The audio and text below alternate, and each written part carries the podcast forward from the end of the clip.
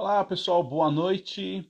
Boa noite. Mais uma segunda-feira começando, mais uma semana, mais uma oportunidade de a gente trazer lives, né? Eu que especialmente fiz muitas lives no ano passado, tinha dado uma parada, a gente agora se organizando para trazer novas, novos conteúdos, novas ideias, novas reflexões. E nesse momento especial, a gente trazendo aqui, nesse mês da mulher, trazendo profissionais para a gente trabalhar, para a gente falar um pouco sobre a questão da mulher é, das mulheres, de modo geral. É, a gente começou semana passada uma conversa, trouxemos aqui a Cíntia Provedel para falar do tema do Dia Internacional da Mulher. Ela falou um pouco sobre a questão do círculo de contato, da, da, das conversas, do ciclo de conversas, da sororidade. Foi bem interessante a conversa. E hoje eu vou ter o prazer de conversar com a Débora Leite, que é especialista em relações humanas, que é alguém muito que tem um conhecimento bem bacana para falar um pouco é, desse momento né, das mulheres, também falar um pouco da questão, é, ela também é, é profissional, é mãe, enfim, empresária. Achei legal a gente olhar um pouco esse mercado, olhar todas as questões. Então acho que vai ser uma, uma conversa bem bacana. A gente sempre começa agora às sete horas, né, e até às oito, conversando. E a gente sabe que, a, que as pessoas vão entrando aqui. Então fique à vontade para fazer as perguntas, comentários, tá bom? Eu queria já agradecer aqui, a Débora já entrou. Olá, Débora, tudo bem? A Coutinho também entrou. Karen Camila, olá, boa noite, entrou. Cassandra, olá, boa noite. William Flores, tudo bem, William? Como é que você está? Homero de Paula, como é que você está? Diretamente do centro do Brasil, né? Tá tudo bem com vocês? Espero que tenham uma boa semana. Vou ver que já, já chamo aqui a Dero para a gente conversar, começar essa conversa, já para a gente ganhar tempo aqui. E daqui a pouquinho a galera vai entrando, a gente vai tendo conversas bem legal. Chamei a Débora, acho que daqui a pouco ela já está conectando para a gente falar.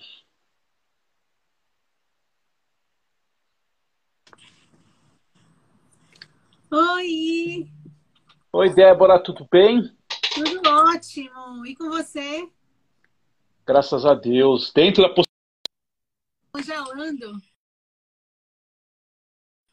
Opa, peraí. Voltou agora? Voltou, voltou sim. E aí, tô então, vendo o William é... Flores está aí. Oi, William. Que bom te ver, que bom ver que você está aqui. Não dá para ver, né? Infelizmente. É, o William, quando eu comecei a fazer a divulgação, o William falou: eu vou ter que assistir de novo, já, já tinha assistido o ano passado. O William falou aqui que é, é seu fã de carteirinha. Oh, e eu dele. Estou muito feliz em estar aqui, Fábio. Muito mesmo. Obrigada mesmo pelo convite. Mesmo pelo convite. É, obrigado a você, Débora. A gente conversou no passado, né? Para algumas pessoas que estão chegando agora. É, só fazendo um pequeno parênteses, a gente trabalhou junto na época da Ford, né? A Débora teve uma passagem pela Ford, eu também tive, a gente se conheceu, o William Flores é, desse momento também. E a Ford, é, esse é um lado positivo, né? Trouxe muitas experiências, muitos aprendizados e mais do que tudo isso, trouxe muitos amigos para nossa vida, né? Eu tenho muita gratidão por tudo que eu vivi lá. E, e especial você, a gente conversou no passado, queria te perguntar a primeira coisa, você está na Bahia, né? Estou na Bahia. e aí eu queria te falar uma coisa, é, oficialmente, boa noite. A gente conversou no passado, a gente estava no momento da pandemia, ainda tinha um pouco de dúvida, tinha algumas coisas acontecendo. Infelizmente, infelizmente a coisa não melhorou daquilo que a gente imaginava. Como é que está sendo para você, Débora, pessoa física, né? Como profissional, como mãe, enfim, como é que está sendo essa história para você? Qual, o que, que você viu mais de, de desafiador aí? Estou nem falando, por enquanto, da questão do profissional, tá? Que eu vi um pouco da Débora como pessoa mesmo. O que, que você aprendeu? Quais, quais são os seus grandes desafios de um ano né, de pandemia, infelizmente? Então, eu como mãe, mãe de duas filhas lindas de quatro anos, a Isabel e Maria, amiga, filha também, porque minha mãe agora está morando comigo, então estou tendo uma terceira filha, vamos dizer assim, né? Esposa, e profissional realmente da área de relações humanas, o que eu amo, o que eu faço, o que eu adoro né, é desenvolver pessoas. Eu estou, de fato, é um desafio enorme para mim, né? Eu estou, a gente cai, a gente levanta, a gente aprende a refletir né? Valorizar de fato muito a família nessa nessa pandemia, então, acho que foi uma aprendizagem grande que a gente teve, né? Que eu tive, de fato. É um desafio enorme segurar assim, várias petecas ao mesmo tempo, sem deixar cair. E também, se cair, tá tudo bem. A gente pega do chão e, e joga novamente. E o importante é a gente ressignificar, né, né, Fábio? E cuidar da saúde mental. Eu acho que nesse momento de pandemia, o que a gente precisa realmente fazer é equilibrar as coisas, né? é, é de fato não deixar cair a peteca, mas se cair, a gente pega e, e continua é, é, jogando ela, né? Nessas multitarefas que nós temos, mas o foco mesmo na saúde mental. Então, eu estou tentando fazer isso ao máximo comigo, né? Tentando me planejar, tentando me cuidar, né? Mas é isso. É, acho que você falou bem, né? O grande desafio aí, eu acho que hoje a palavra da ordem, o tema da ordem é saúde mental, né? Acho que a gente é, passou aquele primeiro momento da, entre aspas, da novidade, né? Daquela questão de vamos ver, vamos todo mundo para casa, aí começa a voltar, a gente volta de novo para casa, as empresas, enfim, a sociedade ainda não entendeu muito bem tudo isso. Acho que o grande ponto aí é a saúde mental, bem, bem, bem colocado. E assim, e tem muito a ver com a, com a sua atividade, né? Tem muito a ver com o seu trabalho, tem muito a ver com, com o seu negócio, né? Digamos assim, né? Com certeza. Sim, sim, com certeza. Muito. Ô, Débora, eu queria, assim, a gente está falando do Dia da Mulher, né, da Semana da Mulher, obviamente não se prender só a isso, mas falar um pouco do mercado de trabalho. E, e, e aí até queria já te perguntar uma coisa em função isso, em função disso. É, a gente está acompanhando aí vários, várias matérias que, infelizmente, nesse momento da pandemia, os, o, aumentaram os desempregos, de modo geral, mas também começou a aumentar proporcionalmente muito o desemprego de mulheres, né? É, gente, eventualmente, até falando dessas coisas da dupla jornada, né? Como é que você vê, agora trazendo um pouco mais para a sua realidade de, de, trabalho, como é que você está vendo isso? Você deve atender pessoas, empresas, enfim, como é que está isso? É, realmente está, as mulheres estão tendo um impacto maior nesse momento, além do trabalho do, de, de, perder o emprego? Dessa, como é que você vê essa, essa primeira questão aí do mercado? Você fala do mercado de maneira geral, você fala como é que está o home office em relação à visão de multitarefas? É, pr pr primeiro em relação ao mercado do modo geral. A, a mulher está tá perdendo, ela está perdendo realmente é, espaço no sentido assim de, de vagas, né, de, de, perdeu o emprego, assim, mais do que o homem proporcionalmente? Sim, sim. As mulheres, na verdade, elas já ingressaram mais tarde né, no mercado de trabalho. E a gente já vê, até hoje, essa desigualdade né, em relação a salário, em relação à posição de chefia, em relação à divisão de tarefas, né? E com a pandemia, né, esse conceito mesmo veio realmente reforçar ainda mais. As mulheres se cobram muito em relação a isso, né? E elas não, às vezes não se sentem boa o suficiente quando elas estão, às vezes, próximas do sucesso, e talvez até isso traga um pouquinho a, questão da, da síndrome, a síndrome da impostora, né? Que a gente, isso.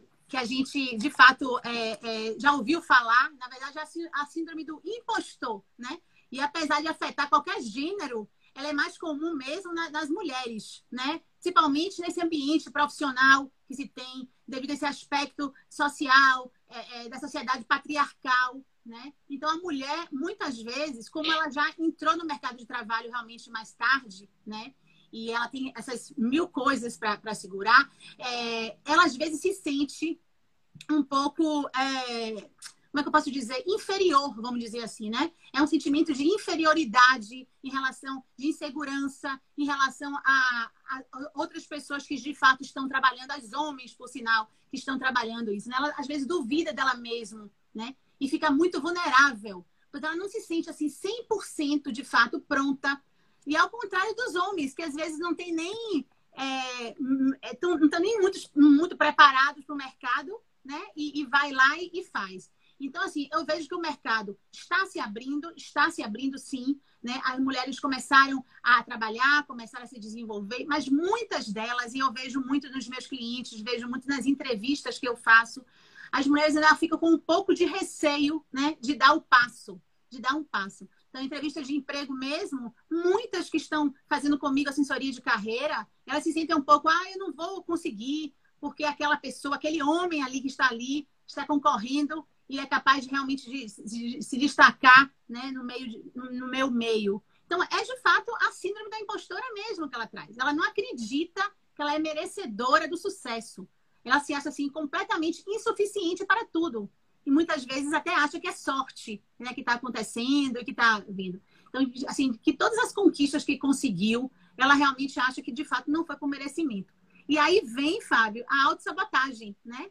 porque ela quer ser logo descoberta, quer ser logo descoberta, quer logo é, é, mostrar que ela realmente é frágil nesse sentido, né? E muitas vezes não aceita nem os elogios. Ah, você é excelente, você pode, você consegue, eu, eu consigo isso, né? Então, eu vejo muito isso nos clientes, né? Assim, a, a, a desqualificação, é, é desqualificar o positivo, que ela é capaz de fato, né?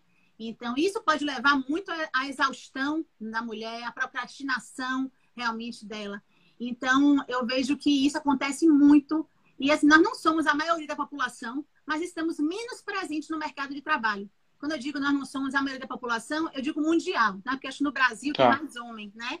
Mas nós não somos a maioria da população mundial, tem muito mais homem do que mulher, mas nós estamos menos presentes no mercado de trabalho, sim. Eu acho que é uma luta ainda, assim, em passos lentos. A gente conquistou já muitas coisas, a gente foi uma, as lutas históricas, né? As Olimpíadas, as cotas políticas, né? Que nós tivemos, a, a pílula anticoncepcional, o voto feminino, agora recentemente, sei lá, é 10 anos, 20 anos atrás, não, é a lei Maria da Penha, né, que foi 2006.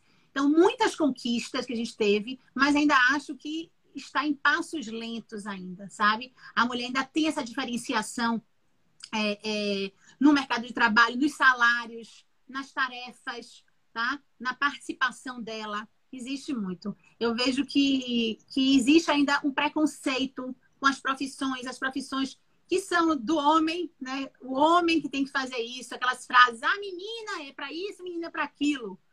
Eu vejo muito isso. Aí até é, e são questões, Fábio, que vêm lá de outros de outros Não, é verdade. séculos, né?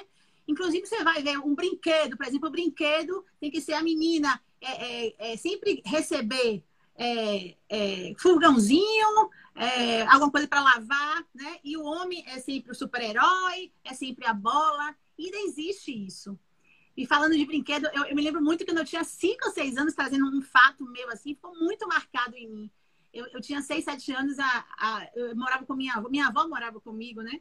E aí eu brincava com, muito com um primo meu que tinha esses brinquedos é, é, de homem, assim, carrinho, essas coisas, né? Que diziam. Aí minha avó falava assim: e você vai pedir o que de Papai Noel nesse Natal? Uma boneca? Qual boneca? Ele dizia: não, vou pegar a outra série do carrinho que meu primo pediu, que eu quero concorrer com ele lá, brincar com ele. O quê? Você vai pedir um carro? Um carrinho, isso é coisa de menino. Então, você existe que isso aí é uma coisa que da nossa geração, nosso, né? Bem lá atrás mesmo, que vai passando de, de pai para filho. Eu acho que, que tem muitas barreiras que nós já vencemos. A, a mulher já está ocupando mesmo a liderança feminina, já está ocupando muita coisa né, na, na, nas empresas, está mudando o modelo mental, mas eu acho que ainda tem muito caminho pela frente aí. Essa diversidade existe, está existindo, mas eu vejo que tem muita, muita coisa ainda para acontecer, muita coisa para nós superarmos, com certeza. E tem duas coisas que você falou é, que eu queria só resgatar que eu achei bem interessante, né? É, falando do mercado de trabalho, você tem razão. O homem, quando está numa proposta de emprego, numa conversa, ele vai mais com a cara e coragem, né? Tipo assim, ah, tá tudo bem, eu tenho curso X, eu tenho formação Y, o meu inglês não é tão bom, né? Depende da situação. Mas a gente vai, né? Tipo assim, e, e, aquela conversa, se der, tudo bem. E, e, aí, quando você ficou falando, eu fiquei pensando, né? A mulher se cobra mais, inclusive, antes de, de entrar mesmo, né? Quer dizer, ela, ela já acha que não vai ter competência, falando especificamente do mercado de trabalho. É, é bem interessante essa, essa, sua fala, porque que eu fiz um, um, pequeno filme na minha cabeça e fiquei pensando, a gente vai mesmo, né? O homem, ó, é claro que você se prepara, né? Uma entrevista de emprego, tudo isso, né? Você tem a formação, mas a gente vai meio, vai, vai acontecendo, né? Isso é uhum. interessante, né?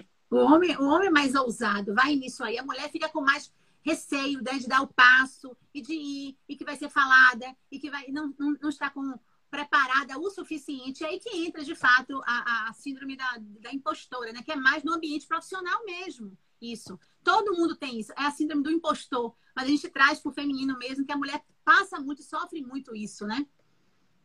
É, eu confesso que eu confesso que eu não estava muito familiarizado com esse termo. É, a semana passada a gente fez algumas conversas e eu vi até uma pessoa falando melhor sobre isso.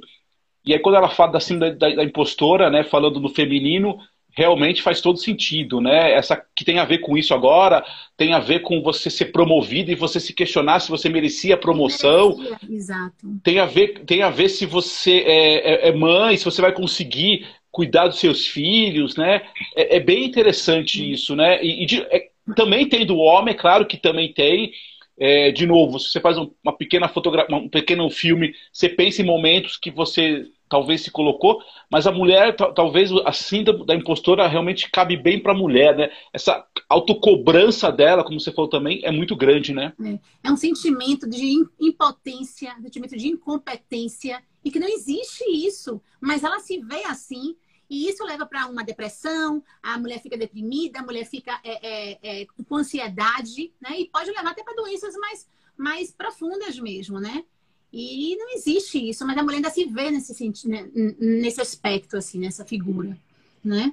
É, eu acho que aí, é, Débora, tem um papel. Você falou do exemplo da sua avó, eu acho que tem um papel fundamental nosso, e eu sempre falo como, como, como comunicação, enfim, como profissional, que é tentar quebrar um pouco esses paradigmas, tentar quebrar um pouco esses estereótipos que a gente tem, né? Quando você traz que a mulher. E é natural, é, infelizmente temos até hoje algumas profissões que não, não são para mulher, algumas é, é, coisas acontecendo, ainda tem ainda um o tal do machismo estrutural, enfim. Eu acho que você tem, você tem todo sentido. Inclusive, uma das conversas que eu tive a semana passada com a Cíntia, ela falou outra coisa que, que talvez eu acho que pode ajudar e às vezes pode atrapalhar, que é uma competição entre as próprias mulheres também, né? Que é a história hum. de as mulheres se, se ajudarem nesse sentido. E não é uma ajuda a sororidade. E não é uma ajuda só por ajudar, não. É para você poder crescer. Exato. E eu queria, eu queria te ouvir um pouco sobre isso. Você também percebe que existe isso, além de toda essa autocobrança, além de você se sentir que não é capaz de fazer as coisas, além de você achar que o mercado, é, e às vezes com razão, não, não te aceita, além de, da questão do homem preconceituoso, você tem ainda uma competição, entre aspas, com as próprias mulheres. É isso tem, mesmo? Tem. Existe rivalidade, sim, muita rivalidade. E esse movimento da, da, sororidade, ele é muito bonito, né? E até uma palavra nova, acho que não tem nem no dicionário ainda, que é, de fato, você pensar no coletivo, né? É a união entre as mulheres. Eu vejo muita sororidade assim, é, você imagine você sofrer um assédio e aí você entra numa bolha e você fica na solidão. Você entra naquela bolha ali, se fecha ali. Aí vai outra mulher, fura aquela bolha, te dá o braço, te dá a mão, né? Te dá força. Então, eu acho que, que isso é sororidade, né? É você, é, é que, se, que significa irmandade, né? Você não precisa, de, é, de fato, sempre concordar. Você pode escutar as opiniões realmente é, é, contrárias, porque essas opiniões contrárias, elas enriquecem, né? Mas as particularidades, as diferenças de cada mulher é fantástico. É você respeitar realmente a outra, é você ter parceria com a outra, é você fazer um exercício mesmo de, de compaixão, de, de, de, de empatia. A gente sabe, Fábio, a gente precisa desconstruir essa rivalidade e pautar realmente no sentimento de, de, de fato de união.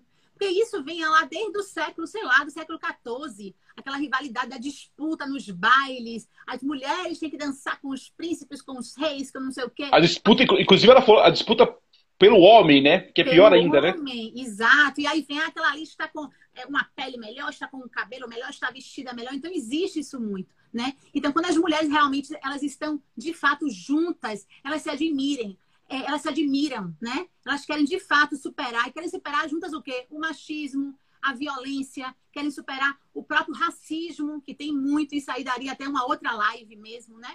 Então sim. existe diversidade, sim.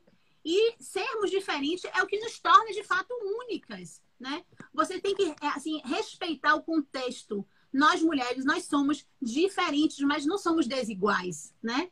E, e quando você, você não precisa ser a melhor amiga, né, dessa pessoa, mas você precisa ter compaixão. E quando a mulher, de fato, que critica a liberdade da outra, ela está criticando a, a, dela própria, né? Então a gente precisa realmente não estar julgando, independente da cor, da raça, da idade, é respeitar realmente o contexto. você vê, por exemplo, é, é, quando a mulher mesmo, é, é, é como eu falei, né, é assediada mesmo, as mulheres todas, né, abraçam e vão à luta e pedem para ela, de fato, denunciar. Então, existe essa irmandade. Então, realmente é um movimento muito bonito da solidariedade. Solidariedade. solidariedade oh, meu Deus! Sororidade. Sororidade, sororidade, é. E é pensar de fato no coletivo, na união de fato entre as mulheres, né? É, o, incômodo com o outro realmente, de fato, incomoda muito, muito mesmo. Olá, Lu. Tô vendo as pessoas é, e, tem, é, e tem uma outra questão, Débora, que, que eu acho que é assim, né? É, é claro que quando você traz esses elementos, você falou, por exemplo, da questão racial, da questão é, de várias etnias e tal, mas também tem que eu acho que tem um preconceito velado nas organizações, especial, estou falando aqui mais do mundo corporativo, que inclusive isso acontece com o homem também, mas com a mulher, que é aquele preconceito em relação à forma que você lida com a vida, é, a sua velocidade, as suas crenças. A gente fala muito e com razão, esse também acho que é um tema que a gente precisa discutir com mais propriedade na sociedade. Sim. Acho que fala com muita razão a questão racial, a questão das etnias, a questão é, é, da idade, por exemplo. Enfim, tem tudo isso, eu acho que está super correto e tem que trabalhar assim. Mas a gente fala pouco que é um preconceito velado em relação a, a tipos de comportamentos que eu tenho. Eu sou, eu sou mais lento do que você, eu, eu, sou mais agitado do que você, e isso no mundo corporativo, e eu falo de experiência própria, no mundo corporativo, às vezes você é mal julgado por isso. Sim. Né? E, e, e no caso da mulher, e, na, e no caso da mulher, eu acho também. Até a Cintia trouxe uma fala que eu achei bem legal, que a história da a, a mulher, ela historicamente, ela, ela, é muito intuitiva, né? Tem uma intuição muito forte. Hum. Quando você começa a nivelar, entre aspas, coloca essa mulher num padrão, digamos assim, é, corporativo, ela começa a perder aquilo que ela tem de mais essência. A essência dela. Se, eu não sei se você concorda com isso. Eu só queria trazer um pouco dessa fala, que é a gente precisa olhar é, esse respeito, ele tem que caber inclusive ao jeito de cada um olhar a própria vida. Não sei se faz sentido para você isso. Faz muito sentido. É, é a empatia, né? Então, a, as empresas precisam ver a mulher como ela como um todo, né? Ela como com vários papéis, desempenhando vários papéis. E o ritmo de cada uma conta muito. Às vezes, por exemplo, você vê é, agora com a pandemia, nós todos nós trabalhando com home office, trabalhando de casa, né? E as empresas realmente precisam ser mais flexíveis em relação a isso com as mulheres, porque sabe que as mulheres têm essas, essas multitarefas para fazer mesmo, é, é, não só o trabalho, é um projeto. E outra coisa, às vezes a mulher tem que entregar um projeto, né, tem que entregar uma, uma atividade, precisa ser dado mais valor, não só aos resultados né, do esforço, mas, mas também essa trajetória que ela fez esse caminho que, ele, que ela fez para poder Perfeito. fazer isso, né? Dar valor a isso, porque tem umas que são mais rápidas, tem umas que, tão, que, que, que têm perfis diferentes, né? E até no mapeamento de perfis a gente vê muito isso. Tem mulheres que, tão, que são mais focadas no cuidar, né? Muito no cuidar. E aí a gente vê as profissões né, que tem muito mais mulheres, como a, a enfermeira, as enfermeiras, a, a, as assistentes sociais, né? A, a, as psicólogas, né? As psicólogas, as assistentes sociais. Então, é aquele cuidado, né? O cuidado do outro, aquela atenção para o outro. E é por isso que é, tem essa diferenciação. Eu acho que todo mundo, é, falando do nosso tema de multitarefa, trazendo isso também um pouco e trazendo. É isso que eu queria. É, é, desculpa, só, só, fazendo um parênteses, eu queria já entrar nesse assunto ah, mesmo. Acho que você pode. Então, fica à vontade. É que a gente, é, a gente vai falando aqui, mas eu acho que é que é um pouco esse olhar, até acho que a Luciana, acho que a Luciana, se não me engano, aqui falou sobre a história da pandemia, né? Que, que também deixou isso mais evidenciado. Mas, por favor, é, fala um pouco dessa questão da multitarefa também, que é importante. E aí acho que a multitarefa acaba é, aproximando muito com a história da pandemia, né? Exato. E as mulheres, elas são diferentes, elas têm ritmos diferentes finalizando a, o nosso, tá. última fala, elas têm ritmo diferente. E aí as empresas, a, a, as lideranças precisam entender isso, precisam mergulhar, precisam olhar né, não só como um resultado para ser entregue, precisam olhar realmente como é que ela trabalha, como é que, ela, que, é que ela tem em casa, como é que, ela, como é que está a vida dela, e fazer tipos de, de negociação mesmo, de prazos e de tudo, porque ela, é, ela é única e ela tem várias tarefas. E o, com o home office, com esse trabalho de casa, né, falando um pouquinho dessa multitarefa, as empresas precisaram, de fato, é, é, é ser mais flexíveis, né? Pois precisa entender que a mulher realmente é, exerce vários papéis.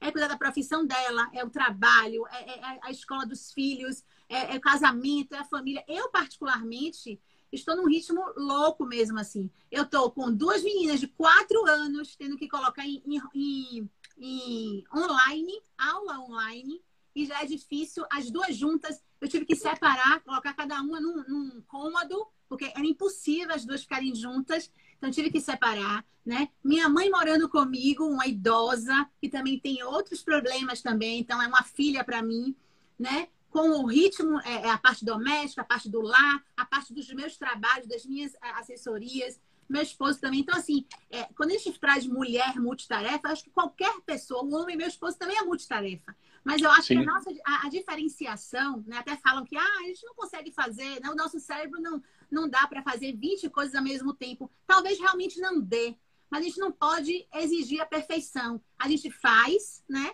Se cair uma peteca, como eu falei, a gente brinca novamente, mas a gente precisa realmente não se cobrar tanto. E agora, a diferença que eu acho nisso aí é essa questão mesmo do cuidar, né?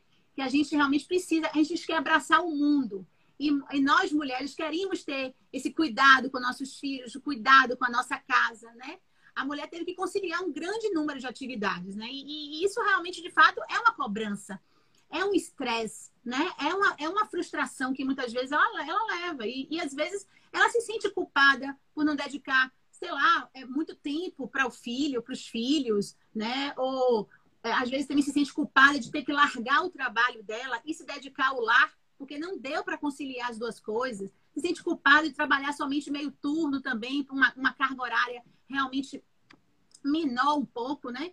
Então, essa, essa questão de, da, da gente ter, querer abraçar, a gente não é, é blindada, né? A gente também tem sentimento, a gente tem as coisas. E quando a gente traz um pouquinho o histórico, né, do, do nosso inconsciente coletivo, né, do homem provedor de tudo, a mulher que, que, é, que, é só geradora de filhos e que cuida do lar somente, nem trabalhava, né? Depois que ela foi começando a ocupar o espaço e fazer as conquistas dela.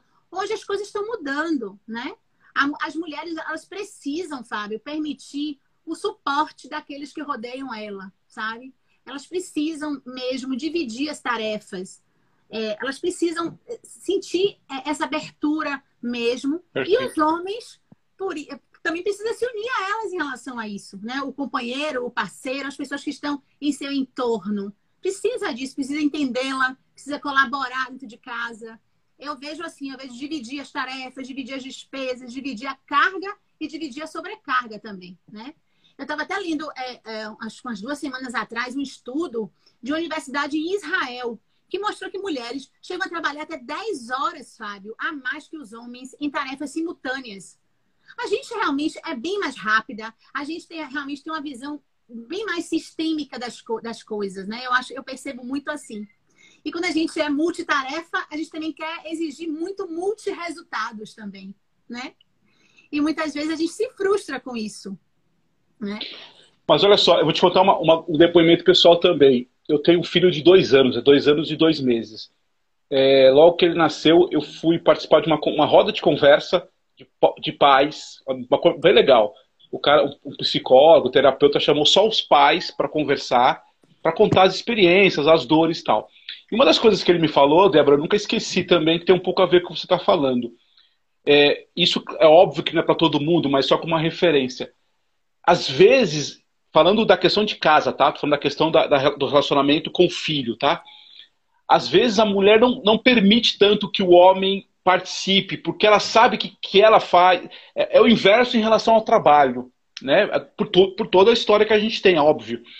Então ele, ele falou assim, Fábio, ele, eu nunca esqueci que ele falou assim: a gente tem muitos, eu vejo muitos relatos de mulheres que reclama que o filho não, é, que o pai não ajuda para trocar o filho, mas quando o pai vai trocar, ela reclama que o filho não troca, que o pai não troca, que não cuida. É, de novo, eu não, eu não, estou generalizando, mas é, é, um olhar também, como você falou agora, que eu acho importante. A mulher, da mesma forma que ela se cobra, ela precisa, nesse caso do filho, né, dar espaço para o homem para algumas questões. Claro que tem cara que não vai fazer mesmo, tem cara que vai aproveitar a oportunidade, mas eu acho que tem um espaço também para os homens e também tem esse olhar da mulher dizer assim, tá bom, tá bom, eu sei que você não trocou da melhor forma, talvez não deu o leite do melhor jeito, mas também precisa trabalhar junto. Não sei se você concorda com isso. Plenamente concordo. Eu acho que, que precisa ter essa divisão, mas assim, com perfil para cada atividade também. É, entender que é diferente, né? São diferentes e que a maneira que, o, que, o, que o, homem vai, vai dar o leite para a criança talvez não seja da forma que a mulher gostaria, mas ele está fazendo isso com a boa vontade. Eu acho que a melhor coisa aí é o diálogo, né? É o planejamento junto, é o diálogo. Você me ajuda muito hoje, amanhã eu te ajudo mais. Vamos dividir isso aqui, né? Então, eu acho que é muito por aí. Uma coisa que eu acho importantíssima disso aí também é a educação e o exemplo que a gente dá para os nossos filhos, né? Isso, assim, vai ser é. fundamental para o futuro. Porque, por exemplo, eu estou fazendo alguma atividade e se, se eu, eu tenho um filho, é, é, quem tem filho casal, por exemplo, por que, que vai chamar a menina para poder ajudar na, na, na, limpeza da casa? Por que, que não chama o menino? Por que, que o menino tem que ficar Perfeito. com o pai, né? Para fazendo outra atividade masculina. A gente tem que trazer ambos, tem que trazer todos para poder colaborar juntos, entender juntos. É aquela questão que a gente volta do brinquedo mesmo, né? Por que, que o brinquedo tem que ser de menino e de menina? Isso. Então a gente acaba criando estereótipos. A gente não consegue romper, não consegue romper, porque isso vinha de nosso tataravô, eh, sei lá, bisavô, dos séculos e mais séculos atrás, e a gente não consegue é, mudar isso. E se a gente começa a fazer esse tipo, essa prática, né? trazer os nossos filhos pelo exemplo, né? Para fazer atividades, tarefas, ajudar nas tarefas domésticas, mostrar que tanto a mãe como o pai faz, como o menino, como a menina, como a filha, a filha faz. Isso é fantástico, que a criança vai crescer e vai ensinar aos próprios filhos dela, né? A fazer o que de fato é certo. E a gente vai, aos poucos, vencendo isso, aos poucos, né? Dando essa igualdade de gênero mesmo, né? Que é o... Não, e, e, até ajudando, e até ajudando, Débora, até um outro aspecto, que eu, eu não sou especialista do assunto, mas acho que tem um pouco, para quebrar um pouco dessa, desse paradigma que, que, isso afeta a sexualidade, né? Porque às Exato. vezes eu não deixo que o meu filho homem faça alguma atividade, ou que a menina faça, é, a sua avó não deixava que você ia brincar de carrinho, porque talvez a cabeça dela é, é, imaginar que estava afetando a sua sexualidade. Olha que coisa maluca, né? Então o filho não lavar louça o filho não cuidar é, da, da, casa pode afetar a sexualidade. Então, eu acho que isso ajuda também a gente quebrar esse paradigma, né? Ajuda muito. E quando eu contei isso da minha avó, que ela achou um absurdo eu pedir isso para Papai Noel, um carro de controle remoto, a minha mãe, muito sábia, filha dela, falou: não, ela vai ganhar assim o carro dela, se ela quer. Ela não quer boneca, ela vai ganhar o carro e ela vai brincar com o primo. E ela me fez feliz com isso, né? Então você vê como foi importante para mim. Eu ia ficar frustrada de não brincar com meu, com meu primo. Se ele pediu um carrinho, eu queria um carrinho também. Então ela foi muito sábia. Então a gente tem, nós mulheres temos que ser sábias nesse sentido, né? Saber os limites, saber onde a gente vai, conhecer os nossos gatilhos. Então eu acho que é muito por aí mesmo. Eu vi que Jacira, é uma amiga minha, colocou aí, precisa de tempo, né, para nós mulheres, muito, precisa de muito tempo para a ah, gente é. também. A gente tem que se dividir, né? Cuidar da gente, do nosso pessoal, do nosso profissional, da nossa casa, dos nossos filhos. Tem que ser um, um planejamento árduo nisso aí. É verdade. A Ana Franzotti acabou de entrar aqui. Olha a Ana, a nossa amiga também comum. Prazer enorme te ver aqui. Tem muita gente aí. Tem Kátia, minha prima. Tem Shirley, Jacira, Ivani. Nossa, quanta gente legal, gente. É, esse ponto que a, é, esse ponto que a, é Jacira que você falou? É. Jacira, né? Esse ponto que ela falou é, é, que a Jacira falou é verdade. É, quando a gente começou a pensar aqui em trazer as lives e tal, alguém até escreveu isso para mim. É, é, importante que as mulheres também não percam de vista o cuidar, se cuidar, né? É, e aí a questão até do feminino no sentido, né? Enfim, sem entrar muito na questão muito tal, mas é da questão mesmo, né, de se cuidar, da atenção. E aqui não, eu não estou nem dizendo que é para cuidar para o homem, não é nada disso, não. Cuidar para ela mesma, é. para ela própria, né, no sentido físico, mental. É, acho que ela é, é, obrigado aqui, Jacira, acho que bem colocado. Uh, além de todas as questões, a gente, isso o homem também é claro, mas a mulher precisa se cuidar também, é, principalmente internamente, né? Exato, a gente tem que se cuidar para a gente, primeiro para a gente, a gente tem que se sentir bem, a gente tem que se sentir bonita, a gente tem que sentir realmente que a gente olhar para o espelho, né? E, e, se gostar da gente. E quando eu falei naquele, né, no tema da, da, no, início, no início da nossa live em relação à síndrome da impostora, eu tenho é, muitas pessoas que eu atendo que, que têm esse receio de tudo. Ela tem, ela tem receio de olhar no espelho.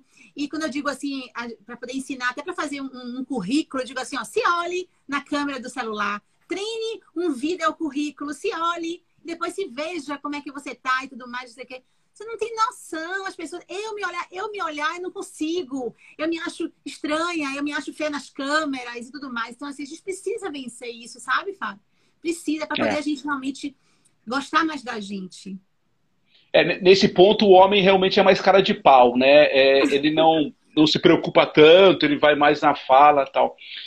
Você falou uma, coisa que eu queria só tentar resgatar um pouquinho, é, até você está tá na Bahia. Você sente que o mercado. É, eu me lembro que ano passado, quando a gente conversou, conversei até com outras pessoas, ainda tinha uma dúvida falando do mercado de trabalho, até do, do espaço, né, do, do horário. É, eu, outro dia alguém estava falando para mim assim, que como você falou até legal, né, de as empresas respeitarem. É, tem gente, que alguns relatos assim, ele sabe que tem um filho, né, tem filhos tal, tem a escola, e o cara trabalha à noite, ele prefere trabalhar à noite né? Porque à noite o filho dorme, ele vai lá e rala tal, mas isso combinado com a empresa, isso não é uma coisa que ele faz. Ele, eu acho que tem, como você me falou, combinado. Você percebe que passado essa primeira, esse primeiro momento, as empresas estão um pouco mais sensíveis, os RHs das empresas estão mais sensíveis a esse assunto, elas, estão mais olhando mais isso. E aí, assim, de modo geral, não importa muito que horário que você faz, mas que você entrega aquele trabalho. Você acha que é mais ou menos assim que está acontecendo? Acho, acho sim, acho que as empresas estão como até falei, elas já estão eh, quebrando algumas barreiras em relação a isso, né? Até fiz uma live com a Aninha Franzotti lá na Unilever. Elas têm, nossa, tem, tem projetos maravilhosos. A diversidade é, é incrível, né? Produz realmente é, no tempo da pessoa. Isso é fantástico, é por projeto. Isso, então, tem muitas empresas que já estão realmente anos-luz nisso aí, né? Dando esse, esse, esse crédito mesmo, acreditando né, no trabalho, com o ritmo de cada um e a entrega de cada um. É aquilo que eu também falei, não, não interessa somente o resultado, interessa como você chegou, né? o que você passou, o que você negociou, o que você planejou com isso aí. Agora, existem muitas empresas também que têm, assim, que são muito fechadas ainda, é, Fábio, que, é. Tá, que ainda tem ainda muito a crescer. Que eu estava fechando com, com um cliente há, há, um, há um ano atrás, ou dois, um ano e meio atrás, ele me deu um perfil que ele só queria, só queria homem até 30 anos nessa posição, que eu buscasse com um perfil específico. Eu tentei negociar, tentei é, é, é, entender o porquê, né? destrinchar essa vaga para entender por que, que tinha que ser esse perfil. Então a gente precisa, como RH, como, né, como, como profissional, entender e levar a nossa opinião e tentar, não é nem convencer, não adianta, mas demonstrar realmente como é que está o mercado hoje, né? Como é que está o mercado de trabalho, como é que a gente está buscando é, é, é, mostrar realmente o crescimento das empresas com essa diversidade. A diversidade é tudo hoje, né? Quando a gente tem um mundo diverso de tudo, de geração, de idade, de raça, de gênero, isso é fantástico, isso é muito rico. Então, a empresa que hoje não vê essa diversidade como algo bom, maravilhoso, ela vai falir. Ela chegar um momento que ela não vai dar conta, né? Ela vai falir. Verdade. A Ana fez um comentário que é muito importante, né? É, é, eu falei da questão do homem mais cara de pau, mas ela, ela lembrou bem, porque o homem já tinha esse espaço, né?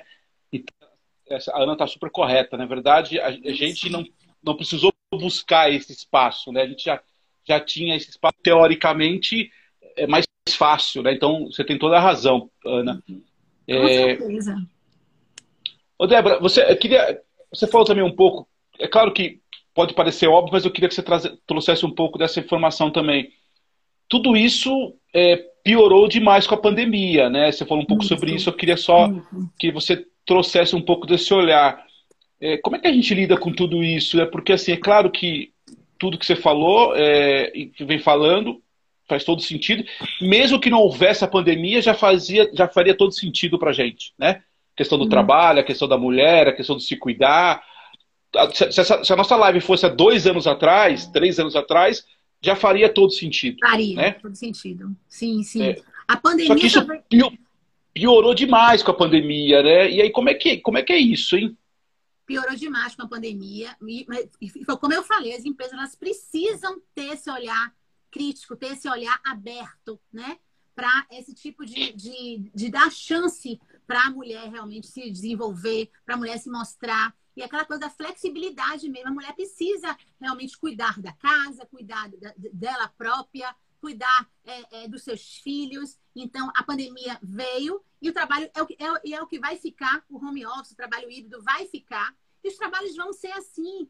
Não tem jeito, o trabalho vai ser assim. Então, e a empresa que realmente não é, é, sustentar isso, né? não respeitar isso, os líderes que não respeitarem isso, acho que não são nem líderes aí, né? Os líderes que não é tiverem esse, esse RH, chefe só, né? esse RH né, em, em, sua mente, não tiver, não trabalhar a saúde mental é, dos funcionários, principalmente da mulher nesse aspecto, realmente não vai adiante, não vai aguentar.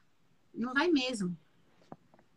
Você, você hoje, a, a sua atividade hoje, você está você tá atendendo mais o que? Mais pessoas físicas ou jurídicas? As duas. Eu estou bem física, porque eu estou fazendo assessoria. Eu acabei nem no início nem né, apresentando, né?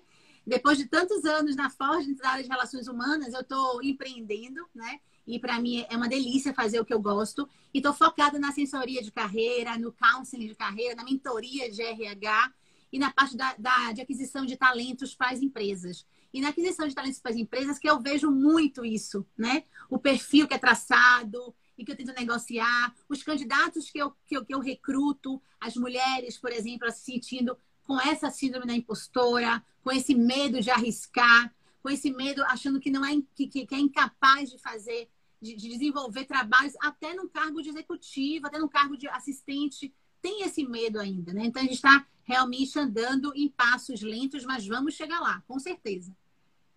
Com certeza. E você percebe, você percebe que mesmo nesse, com todo esse trabalho, realmente tem esse, essa questão de, de se cobrar menos, né, de, de mostrar sua potencialidade, e aí serve para qualquer posição, para qualquer atividade, né, para qualquer mulher que esteja em qualquer lugar é, do Brasil, nesse caso, né? Eu, eu, assim, se eu fosse, se eu pudesse dar, assim, algumas dicas, né, para essas mulheres, assim, de acordo com o comportamento humano, pudesse é, dar algumas orientações, assim, tem muitas, assim, sabe? É, a primeira coisa é, como você falou, não se cobrar em tanta coisa, né? Nós não temos controle de tudo, Fábio, mas não temos mesmo. Essa pandemia veio nos trazer e nos mostrar isso, nós não temos. É, e a gente é falar, não sei, tudo bem. O que, é que tem gente falar não sei para algumas coisas? Vamos lá, vamos, vamos mexer nos livros, vamos, vamos entender. Hoje o Google está tão fácil aí, então dizer não sei é muito tranquilo. Então, não se cobrar tanto, não, não buscar é, esse estereótipo de mulher perfeita, né? A gente erra, nossa pereca cai, a gente pega, a gente é, é, é, tem que se lapidar né? e abraçar nossas vulnerabilidades também, né? Uma coisa que eu acho bem interessante também é a gente fazer um, um exame, é, é, Fábio, de uma autoconsciência e um autoconhecimento, né? Mergulhar na gente mesmo e assim descobrir quais são de fato minhas fortalezas, né? Quais são os meus gatilhos que eu tenho? Quais são as minhas habilidades? Quando você realmente faz mais perguntas positivas, o que, é que há de bom nisso? Ah, nossa, isso aqui aconteceu comigo, tô péssima. O que, é que há de bom nisso? Alguma coisa no ruim, a gente tira alguma coisa boa, né? O que, é que eu posso mudar com isso aqui? O que, é que eu posso delegar? O que, é que eu posso delegar com meu companheiro, com minha família? E aí entra essa questão. Quando a gente realmente se planeja, com algumas micrometas. Eu gosto muito de micrometas. O que fazer, como fazer, o porquê fazer isso. Eu acho que a gente consegue mudar o foco. Eu acho que a gente consegue, de fato, é, melhorar as nossas ações, né? Também. Quando a gente julga menos, né? Porque todo julgamento, Fábio, é uma confissão. Se você está é julgando aquela mulher, você está julgando aquele indivíduo, muitas vezes você tem aquilo ali, você tá, e você está é, é, confessando o que você tem. Então não julga, não julga o outro, dialoga, né? Conversa. Aceita os elogios também que você recebe também, né? Então acho que tem muita coisa aí. Acho que construir e participar também de uma rede de apoio, Fábio, é fundamental. Quando você tem uma rede de apoio, quando você tem amigos, amigos que você cria uma rede de amizade. Eu não abro mão das minhas amigas. E, assim, eu tenho amigas de muitos anos, amigas de vários ciclos de amizade, e eu tenho espaço com elas, e que eu faço questão de ter. Isso é fantástico. Às vezes você não quer é, é, conversar com o filho, não quer conversar com a, o, seu líder, não quer conversar com sua esposa, quer conversar com suas amigas que te fazem bem. Então, quando você cria esse ciclo, te faz muito bem, sabe? Você deixar realmente as conquistas falarem por si só. Você vibrar, você celebrar, você é, é, e, e vencendo cada vitória, né? E vibrando e comemorando cada vitória. Eu acho que isso é fantástico, porque a gente sabe que nós, nós não somos perfeitas. A gente sabe disso. Sempre nós estamos buscando esse é, é, aprimoramento, né? E quando a gente faz escolhas que nos convém, é fantástico, porque o lugar da mulher é aquela frase que eu super concordo, é onde ela quiser.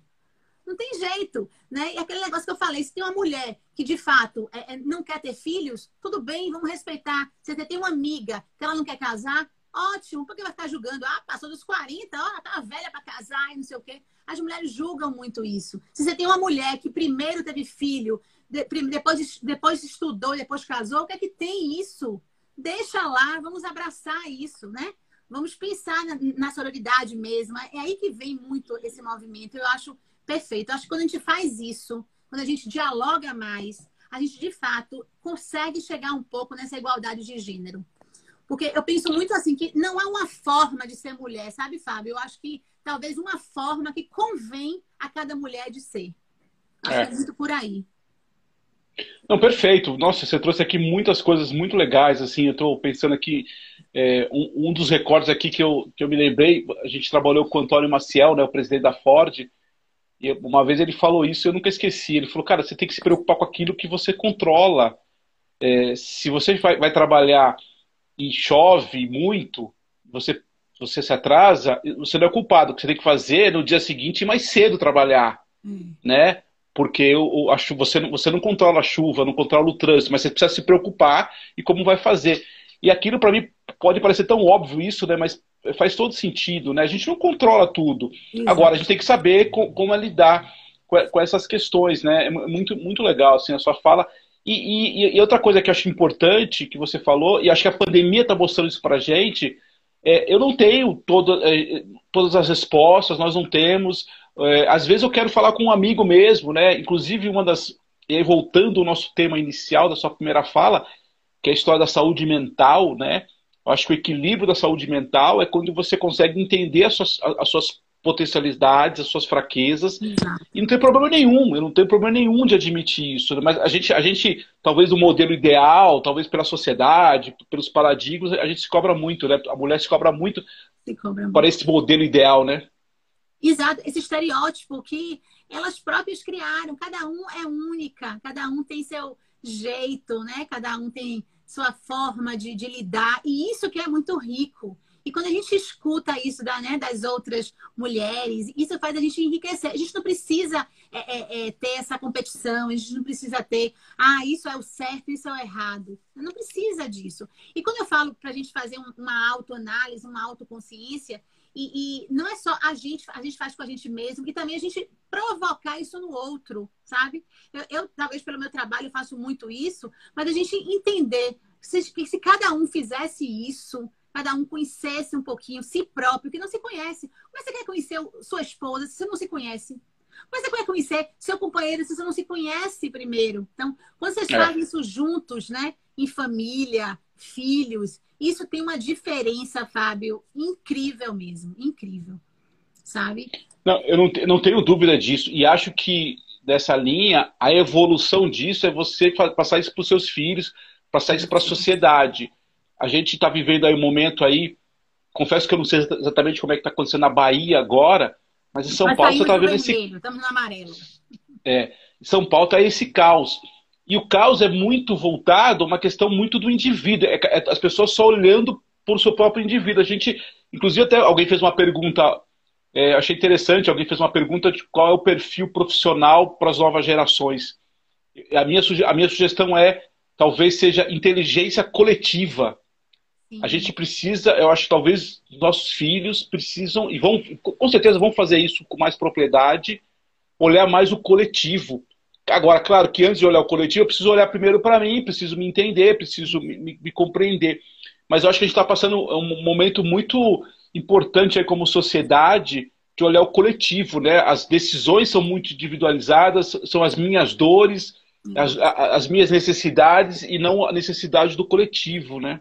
Eu concordo com o coletivo e acho que busca, pensando em você é você ser a sua essência Ser você mesmo. Eu falo isso para todas as pessoas que eu atendo física, que falam assim: ah, como é que eu devo me portar numa entrevista? É óbvio que tem dicas, mas seja você. Não minta, seja a sua essência, brilhe nos olhos, é seu olho brilhando que está ali, sabe? Quando você é você mesmo, mesmo com as suas vulnerabilidades, você é. abraça é. elas e você vai lapidando elas.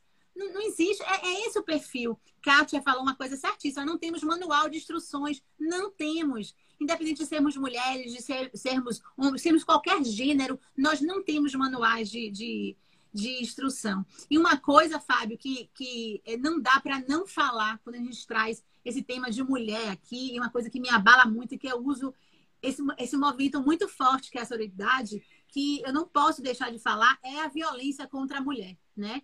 Ah, com essa pandemia, eu acho que aumentou assim o número muito e de feminicídio também. Então, quando a gente pensa que nós estamos fazendo essa live aqui e a cada dois minutos uma mulher sofre violência, isso é demais. E a cada hora, 12 denúncias né, de violência são feitas. Isso porque só 11% das mulheres que fazem realmente denúncia. Você imagina as outras todas não fazem. Quantas, né? E, e, e, por dia a gente tem o quê? Quatro feminicídios. Isso é um absurdo. E eu falo isso porque eu, eu, eu tenho uma cliente que a gente estava falando sobre outro assunto, outro não tinha nada a ver com isso. E ela que é da área da estética, né? Da área que atende homem, atende mulher, ela falando assim, ah, eu preciso ir porque eu vou ter que atender, é, é, fazer um atendimento, meu esposo, meu namorado não quer nem que eu atenda homem mais, mas é um ciúme, um beijo que ele tem. Eu uma vez até que ele se chateou comigo, me empurrou, mas é bobagem, é assim, não. As mulheres, elas não percebem, sabe? E, e, a forma de identificar a violência não é somente o tapa, o tapa, a agressão já é no final, é o cerco. E eu gosto muito disso, do cerco, porque quando você vai, quando o país vai atacar outro, ele cerca né? É isso aí. Ele, tira o, os, o, a água, tira a, a comida e cerca para deixar o adversário fraco. E o homem faz isso, ele cerca a mulher. Né, com o xingamento, ele cerca a mulher com a falta de respeito, com o controle absoluto realmente sobre a vida dela, com a violência sexual, e vai deixando ela frágil. E, e, e assim, é, tá na cara que essa pessoa que eu estava atendendo, que não tinha nada a ver, que a gente está falando outro assunto da carreira dela, ela fala isso, ela deixa soltar isso, não tem como eu não me abalar. Não tem como eu não falar para ela assim, corra disso aí urgente, né? É, é, é, um absurdo. E eu vejo que as empresas já estão se manifestando para isso. A, o Magazine Luiza tem uma, uma proposta maravilhosa de você vai entrar, ver um produto lá, você pode fazer uma denúncia, né? É, é, é mostrando que você está sendo assediada, alguma coisa assim. Então, não tem como não falar de mulher sem falar né, dessa violência contra a mulher, que está cada vez mais, agora com a pandemia, aumentou muito. E a gente precisa sair desse ciclo o mais rápido possível. Não, perfeito, perfeito. Eu acho é, excelente comentário seu, eu acho muito oportuno. É, aí tem a história do machismo estrutural, tem aquela coisa que a gente acaba aceitando, né? Do inconsciente é, coletivo. Do inconsciente coletivo, do macho, né? Do macho que, que tem a história do provedor. Acho que perfeito o seu comentário é, não, não, faz sentido nenhum para a sociedade essa quantidade de pessoas ainda, de mulheres, né, que são violentadas. E você falou bem, que eu acho que talvez seja mais importante essa reflexão, que é, que é essa coisa do cerco, né? Porque a, a, o tapa, a briga, já chegou depois do estágio que quanto tempo a pessoa já viveu aquilo, né? E olha a questão. Não, e aí você fica pensando olha quanto essa mulher está sofrendo mentalmente, né? E, e, e, ela se cobra mais ainda. Fico imaginando que ela deve se cobrar mais ainda, né? No Muito trabalho, com os filhos. É o, é o, assédio moral. E muitas vezes a pessoa não percebe, a mulher não percebe. Acha que é uma bobagem, acha que é um ciúmezinho, acha que é alguma é. coisa. É. Não é. A gente tem que ficar alerta nisso aí, né?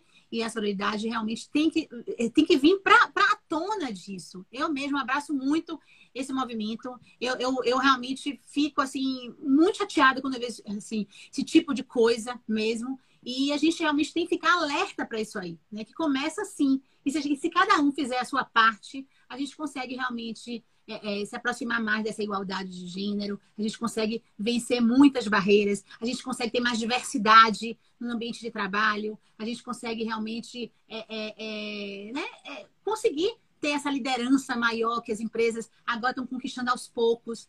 Mas é um trabalho realmente de formiguinha, é um trabalho árduo, é. né? Esse trabalho do é, eu, eu, participei, é, eu participei de uma live semana passada e até o rapaz me perguntou isso, né? é, se ele acha que as empresas têm um. Como é que as empresas estão no mercado em relação a esses sistemas. Eu acho que as empresas, e aí sem entrar muito na questão política, mas talvez por deficiência do governo em todos os sentidos, aqui, estou falando de modo geral, as empresas estão atuando muito mais nessas questões, é, digamos assim, da, da, sociedade, que você acabou de falar do, da Magazine Luiza, né? Então eu acho que tem esse olhar também. Você falou muito bem, as empresas olhando e apoiando, porque tem estruturas, tem gente capacitada, né, tem recursos para apoiar. Acho isso muito legal. Só, só, só para não perder aqui, eu queria mandar aqui uma boa noite para Carla. Olá, Carla, minha amiga que entrou também, boa noite. Selma, Nildo, boa noite, Nildo, Ivani, Eliane Mendes, acabou de entrar aqui. Oi, Eli. Selminha, Guto, bem? beijo em todos, Ivani. Nossa, Marcelo, Marcelo, meu colega, formamos juntos, meu coach querido, meu cliente. É, muita gente legal muito... aí tá entrando aí, legal, muito bom ver. Nossa, eu tô 117 pessoas, que é isso? Você tá com audiência boa, essa galera toda aí da Bahia, hein? É, né? Tá vendo que legal. Mas é isso. É, muita... a... Fale. Não, eu, eu, só, ia falar que a gente teve um ano passado aquela onda das lives, aí o pessoal deu uma cansada, né, geral, porque a gente cansou mesmo. E aí parece que meio que tá voltando agora, porque é, e aí tem, e assim, sem, sem, querer fazer demagogia, mas é assim, é o que você falou. O Google da vida, as lives da vida, elas são opções para a gente olhar. A gente não é obrigado a fazer, mas a gente, a gente você tem muito conteúdo bom aí também. Então as, as pessoas precisam buscar é, essas. É, precisam buscar essas oportunidades também, né? E as lives, ela, nesse momento de pandemia, que as pessoas estão afastadas, ela, ela acaba sendo um canal. É claro que você não vai ouvir tudo, tem várias questões, tem muitas coisas específicas para vários públicos, mas eu acho que é, é, também uma ferramenta aí de comunicação, falando um pouco da minha área, é também uma ferramenta de comunicação e até de desenvolvimento, né? Claro que aí você, para quem se interessa mais por um determinado assunto, vai buscar aquilo lá, né? Exato. E hoje a informação ela tá assim, né? De mão beijada. Então você pode é. fazer muito planejamento para o que você quer. Né? De ler livro, de, de olhar é, em YouTube é, é, lives interessantes que tem a ver com o tema que você queira estudar, mergulhar, trazer, né? É, é muito, é muito, tá muito fácil isso, né? É, às vezes, às vezes até, é, às vezes até essa facilidade parece que às vezes perde até um pouco da, do interesse, né? isso que é meio engraçado, né? É, Jacira até falou é, uma coisa, né? O homem dos sinais de violência também em pequenos gestos, né? Desde o namoro Exato. que as mulheres precisam se atentar e cortar o mal pela raiz. É isso Mas aí, muitas não tem... cortam, Jace. Aí que tá. Muita, muitas não cortam. Como eu falei dessa, desse exemplo da, da minha cliente, não estavam nem falando sobre isso, né? Acha que é normal, acha que é tranquilo, acha que isso vai passar e cada vez vai aumentar. E elas ficam completamente cegas, né? Ficam cegas. Então precisa da, da união das mulheres, né? dessa solidariedade mesmo, né? Para poder, esse movimento, para poder a gente realmente chamar atenção, abraçar, furar essa bolha, né? E pegar na mão mesmo. Acho que é muito por aí mesmo. Muito bem, Débora. Muito bom. Emília, minha prima, entrou aqui. Ó, você tem aqui o, você tem o Brasil todo aqui representado. Tá que, que, chique, hein? Tava muito bom. É, eu queria, para fechar aqui, queria te ouvir um pouco mais, alguma coisa que você queira falar, alguma coisa que eu não tenha perguntado, alguma, enfim, alguma mensagem. É, a gente iniciou com a história do Dia da Mulher, mas, de novo, né, falando de uma maneira ampla, falando do mercado de trabalho, tem esse trabalho bacana que você faz em, apo em apoiar as mulheres aí, no, não só as mulheres, mas, enfim, os profissionais, olhar o RH também, aqui a gente tem uma galera que, que, eu, que eu tô vendo aqui do RH, enfim, Débora, fica à vontade para você, alguma coisa que você queira falar. Tá. Eu acredito muito, né, que, que em passos de tartaruga nós já estamos chegando lá, né, nessa igualdade. Eu acho que existe ainda muita desigualdade, sim, principalmente de salário, de posição, né? Mas que a gente consegue chegar lá sim. Eu acho que a gente precisa se unir, a gente precisa ter muito mais empatia. E essa pandemia trouxe muito essa abertura, né? Para a gente ser mais empático com o outro, para a gente ser mais é, é, ter compaixão pelo outro, né? Entender o lado do outro. Às vezes é difícil, a gente cai, a gente levanta, é. A gente tem, como eu falei, eu, eu gosto de usar isso porque é verdade, a gente está com várias petecas e cai um, a gente tem que pegar essa uma e, e, e transformar e, e, jogar novamente, né? E é isso que é a vida. E eu, particularmente, eu gosto muito dessa correria, mas num ritmo, né? Ou seja, eu, eu, como eu falei no início, eu tenho essa correria, eu gosto, mas assim, eu não estou mais me cobrando a ponto de ser, querer ser perfeita. A gente vai se lapidando, a gente vai dividindo tarefas, a gente vai mostrando aos nossos filhos que eles podem nos ajudar também, né? E por aí a gente chega lá, por aí a gente vai aos pouquinhos, errando, é, é, levantando, né? E a gente chega lá. É, e acho que tem uma coisa muito importante, principalmente para nós que temos filhos pequenos, é, você falou também que é importante, que, que é a mensagem que a gente passa para eles, né? Que é essa uhum. mensagem, que é, que é o exemplo, porque... E é engraçado, porque se você olha alguns jovens de hoje, eles continuam replicando o comportamento dos pais, uma sociedade... É, e isso não tem jeito, isso não muda de uma hora para outra, né? Não é, não é momento que você corta. Se você, enquanto pai, mãe, né, enquanto pai, de modo geral, não passar isso para os seus filhos, com certeza as suas meninas daqui a 15 anos vão estar usando os mesmos comportamentos de agora, Exato. o meu filho, a mesma coisa. Então eu acho que tem um outro olhar aí que eu sempre comento, que é, ah, tá bom, mas e para os filhos? Será que a gente, vocês, vocês querem essa sociedade, de novo, essa sociedade machista, essa sociedade é, individualista, muito individualista? Eu não gostaria que tivesse para o meu filho. Então, assim, eu acho que tem... E antes de ficar culpando, antes de terceirizar a culpa para o outro, Vamos olhar o nosso papel, né? Como pai, como cidadão, como mãe, enfim. Eu acho que também tem um mulheres, pouco disso, né? É, e tem muitas mulheres também que são machistas também, né? Ah, é verdade. E, né? e é aquilo, assim, é, eu acho que você, como a gente falou, acho que se a gente se a gente está com alguma dúvida, alguma coisa, se a gente está com. A gente precisa realmente observar, entender o outro, dizer que não sei é super normal e buscar informação, né? Não ter medo, eu acho que é muito pelo medo. A medo até é, é, um, é, um, é uma emoção que vem, que é, é bom que a gente que alerta a gente. A gente não pode ter pânico, né? É. E a gente vai nesse equilíbrio, nem, nem no extremismo, nem outro. Vamos nesse equilíbrio que a gente realmente consegue né, vencer. Eu estava até falando, quem foi? Que acho que foi num grupo que eu mandei, né? Que a gente estava falando assim, ah, nossa cara, esse negócio é multitarefa, não sei o quê, aí falando da Amélia. Eu acho que, que é a Amélia, é a Joana, é a Ana, é a, é a Débora, né? Cada uma na sua individualidade, umas mais, as outras menos, em ritmos diferentes, e a gente vai vivendo, e, essa, e viva a diversidade, né? Viva a diversidade. Eu adoro a diversidade. É, não, tem que ser assim. E, e, de novo, diversidade em todos os sentidos, né? Acho que isso é bem legal. Exato. Muito legal. Em todos os sentidos. Débora, de novo, queria agradecer de verdade, de coração, gratidão pelo seu tempo. Eu que agradeço. É, queria mandar um beijo especial para você, para o seu marido, para suas duas meninas. Tomara, tomara que Ainda mais agora é que a Bahia, vocês estão no amarelo, né? Tomara, porque aqui em São Paulo tá, tá bravo o negócio. Descemos, tem... descemos para o amarelo. Vamos ver se a gente continua, é. né? As pessoas têm Próximos que, é, os próximos 15 dias aqui em São Paulo vão ser terríveis, aí pelo que o pessoal vem falando, infelizmente. É, mas, enfim, esperamos que a gente consiga sair dessa melhores, pelo menos é, como melhores seres humanos, né? Sim, que sim. talvez seja alguma coisa que a gente consiga trazer.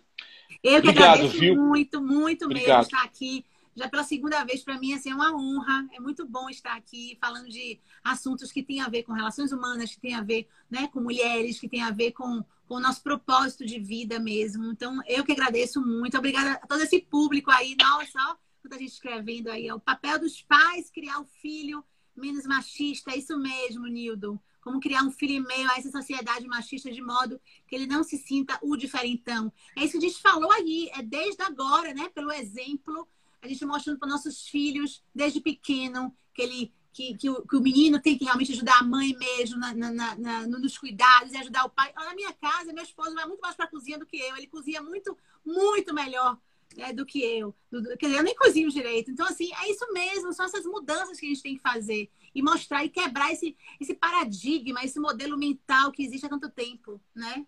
É.